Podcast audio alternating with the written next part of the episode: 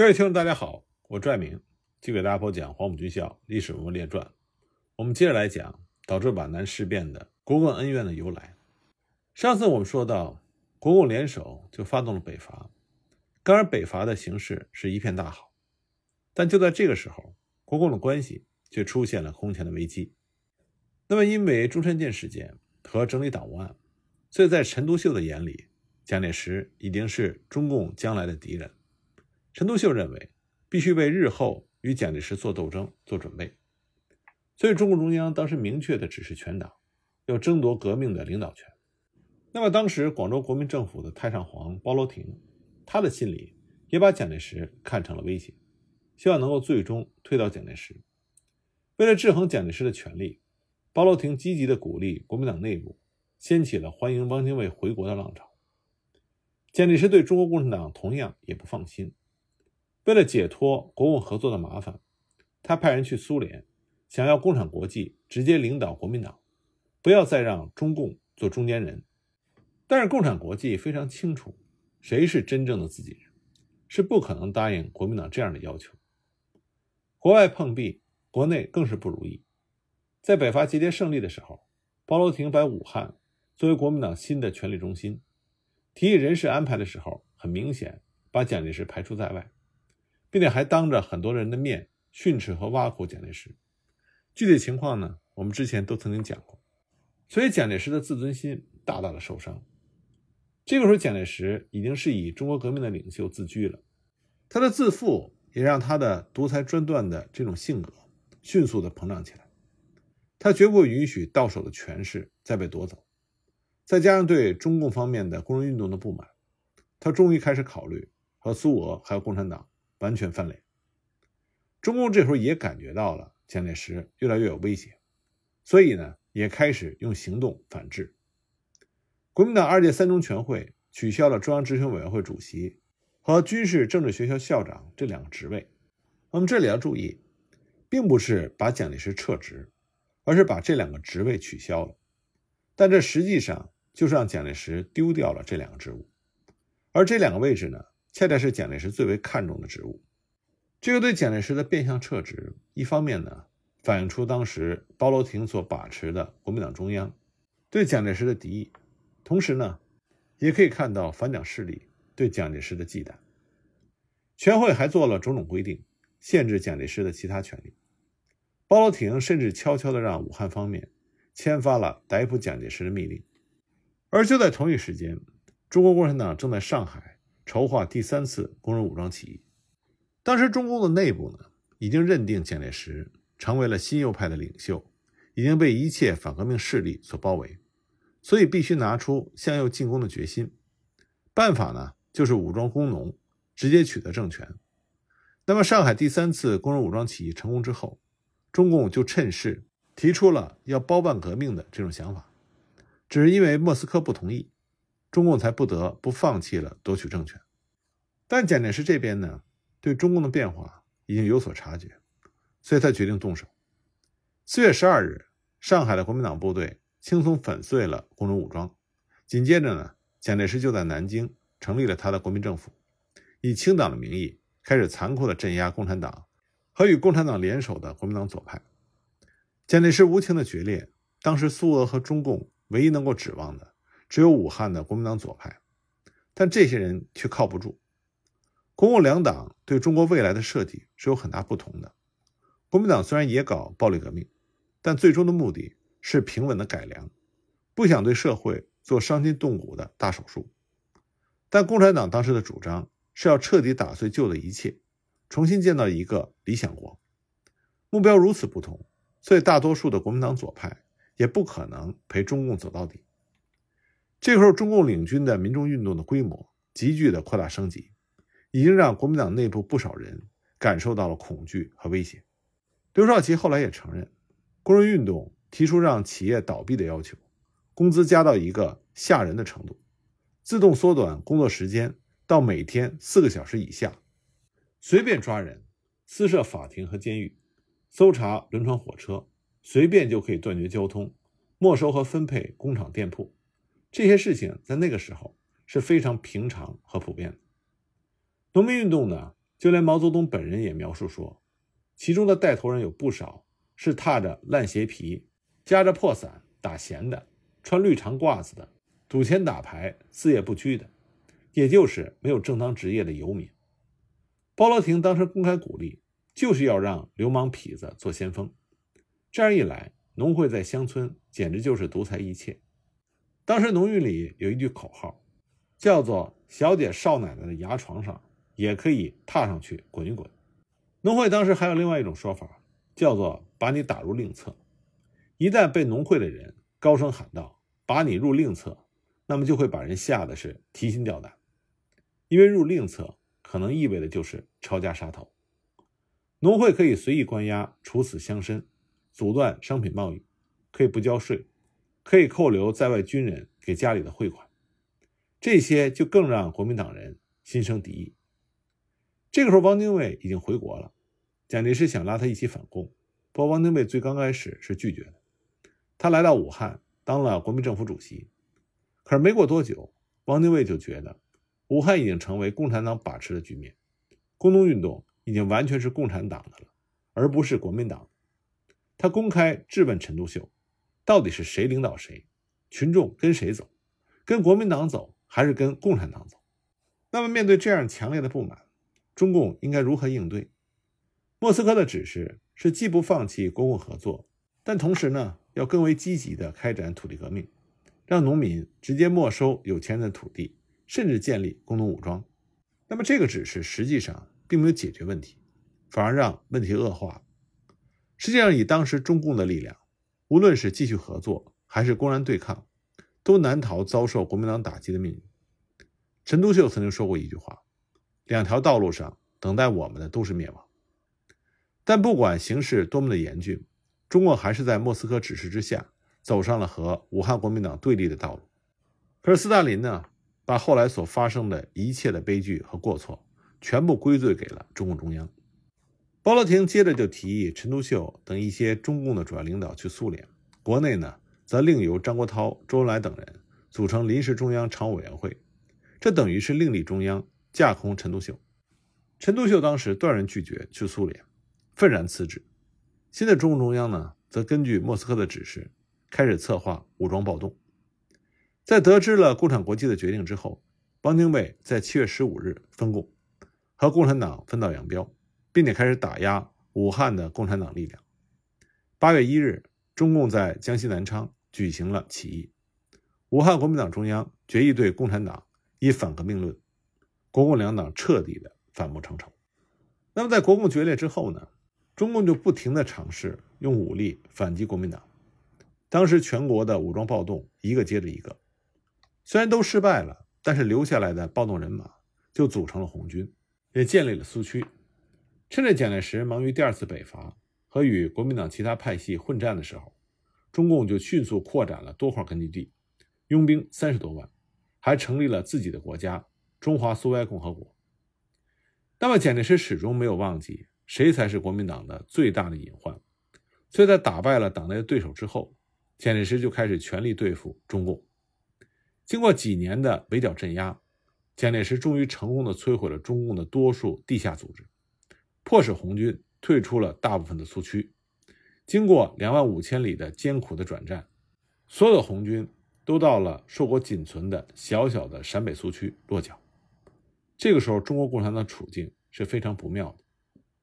但是，即使如此的困境，中共的生命力仍然是非常顽强，而且手段也越发的灵活。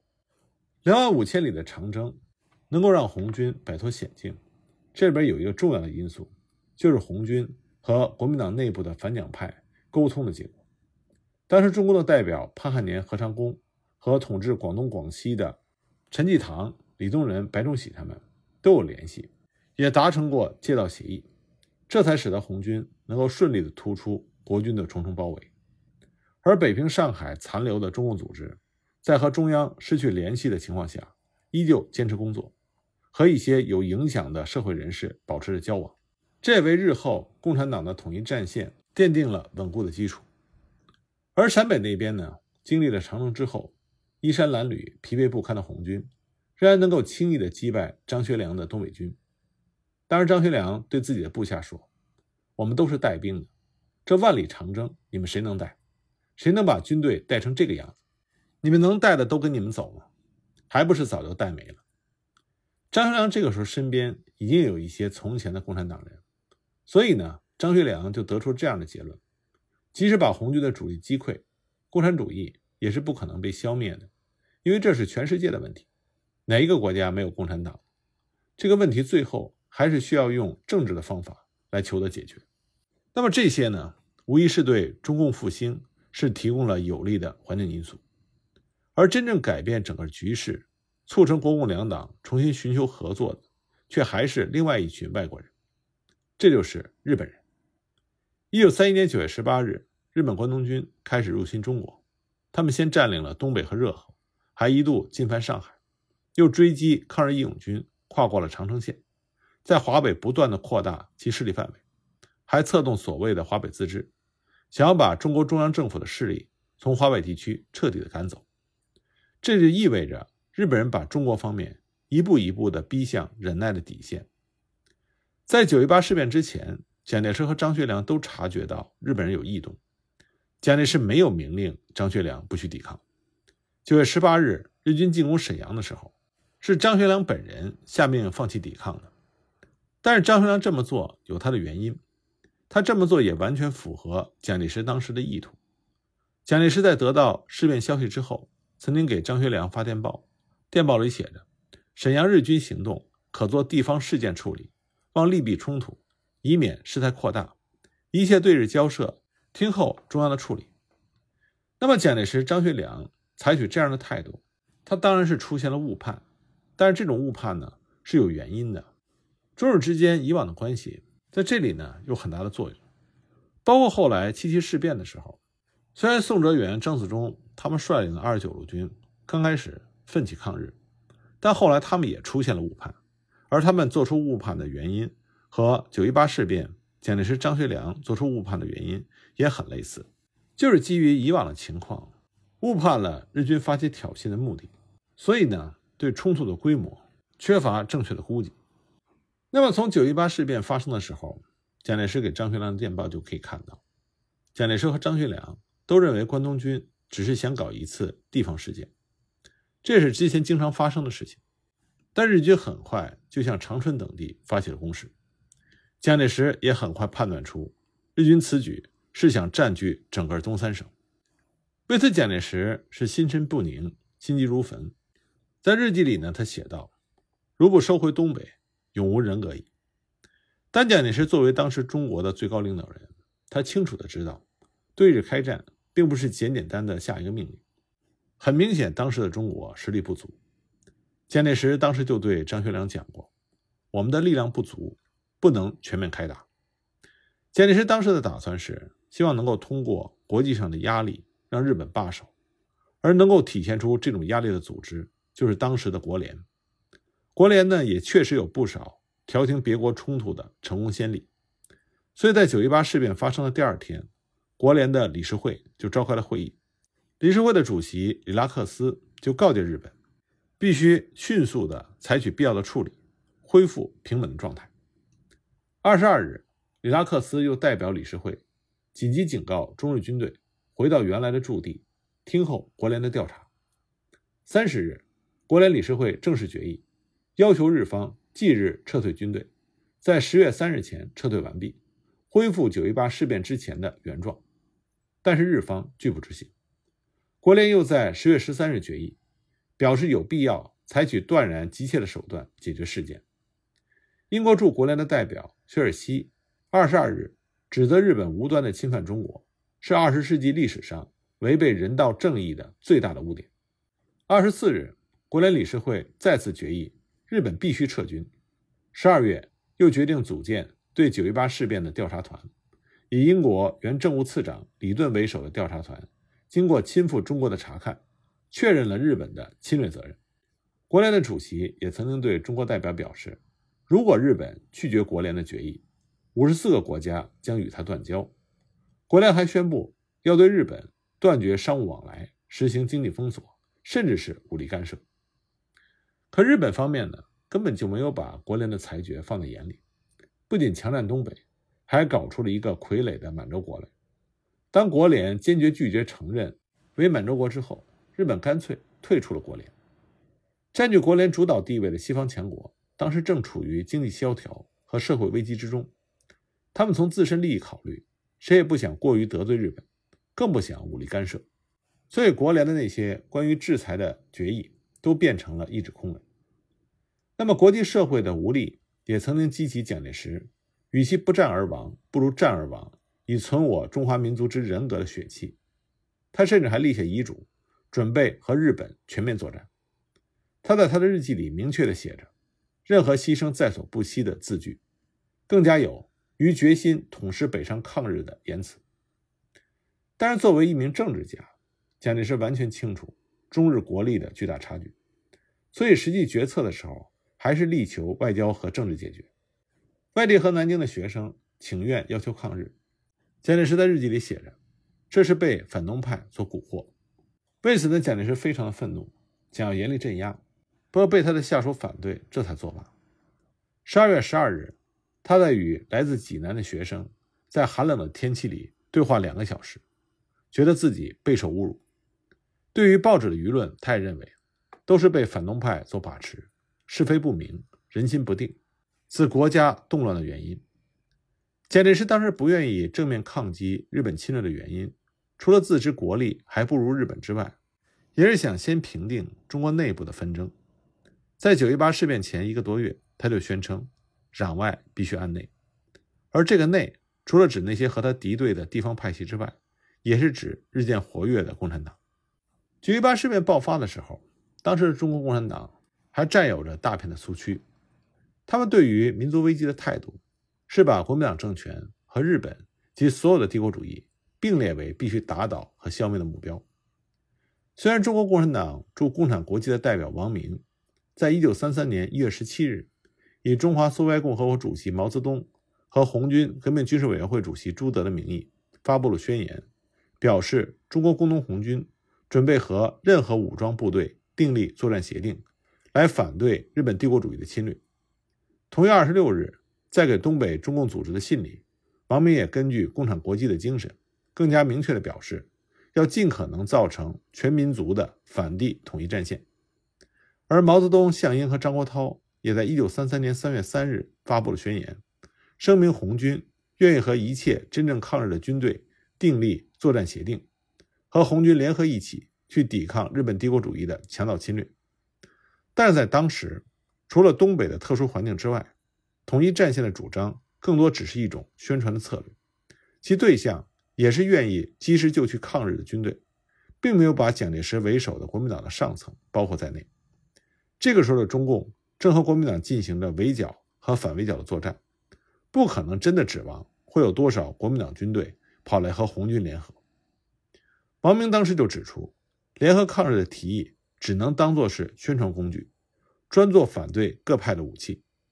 他和另外一位驻共产国际的中共领导康生，在一九三三年十月二十七日给中共中央的信里就指出，所谓抗日救国。是目前中国民众最中心、最主要的问题。谁能在实际上证明他能解决这个政治问题，谁就能取得广大民众的拥护，谁就能成为政治斗争的胜利者。要在事实上把反日斗争和反国民党的斗争联系起来。十一月十一日，当蒋介石开始对江西苏区第五次围剿的时候，毛泽东和当时的中共中央军事委员会主席朱德。就号召反对一切帝国主义的侵略，打倒国民党卖国政府，提出了反日反蒋的主张。对蒋介石一九三七年前的对日政策，批评的声音很多。在一般人的眼里，蒋介石可以不遗余力地打击同为中国人的中共，而在日本方面的步步进逼面前，却是一次次退让。但是在妥协退让的背后，在全力追剿红军的同时，蒋介石实际上也在努力做着。对日备战的实际工作，正是因为蒋介石所做的这些工作，才会让抗战全面爆发的时候，无论是中国的军队，还是中国的经济状况、工业状况，和1931年九一八事变爆发的时候相比，都有了很大的进步。1932年春，国民党中央决定恢复1928年撤销的国民政府军事委员会，蒋介石再次出任委员长。在那之后的十几年里，蒋委员长这个称号在中国家喻户晓。这是在蒋介石的领导之下，国民政府参谋本部从1932年起，几乎每年都会制定一份国防计划，目标就是针对日本。国民政府还颁布了兵役法，实行征兵制，扩大军队的人数，对民众的军事教育训练也着手实施。征兵军训的同时，国民政府又开始按照现代正规的标准来整编军队，来适应现代战争的需要。他一面呢自己制造军备，一面呢向国外购买武器装备，来装备陆海空军。中国空军原来有飞机近三百架，其中东北空军占了二百多架。九一八事变之后，全部被日本人夺走，国民政府只剩下五十架飞机，二百名飞行员。经过几年的重建。到了抗战之前，中国空军拥有了大约是六百架飞机，一百多个机场。海军方面呢，也建造了一批新的舰艇，还从德国、英国甚至是日本购置了军舰。陆军也进口了不少重武器。中国军队的第一个装甲团就是在这个基础上成立的，团长就是杜聿明。这个具体的细节呢，我在前面都讲过。国民政府还在各个战略要地修筑了要塞工事。为了加强战时的军队运输能力，尽力拓展和建设了三千多公里的铁路和两万多公里的公路。到了一九三七年，除了东北之外，全中国的铁路达到了一万两千公里，公路达到了十万零九千五百公里。这在抗战爆发之后发挥了极大的作用。蒋介石的心里知道，中日一旦开战，尽管中国的实力有所提升，但中国的东部很有可能失守。所以他很早就制定了重要的兵工厂西迁的计划，并且为国民政府在西部寻找可靠的抗战基地。他的目光就锁定了四川、云南、贵州这三省。趁着追击长征红军的机会，他把国民政府的势力就渗透到了大西南，控制了四川和贵州的省级政权。而云南的领袖龙云也愿意配合中央政府的抗日需要，所以西南三省最终成为了中国抗战大后方的战略基地。但尽管以蒋介石为首的国民党在努力的去做，但是凭借着贫弱中国的一己之力，想要抗衡实力强悍的日本，这难度是非常大的。抗战结束之后，柳亚子曾经说：“中国的胜利是惨胜，足见整个国家付出了何等沉重的代价。”所以正因为如此，当日本的威胁日益严重的时候，蒋介石非常希望能够得到外来的援助，而正是蒋介石这种想法。才促使了国共第二次合作的发生。关于这方面的情况呢，我们下一集再继续给大家讲。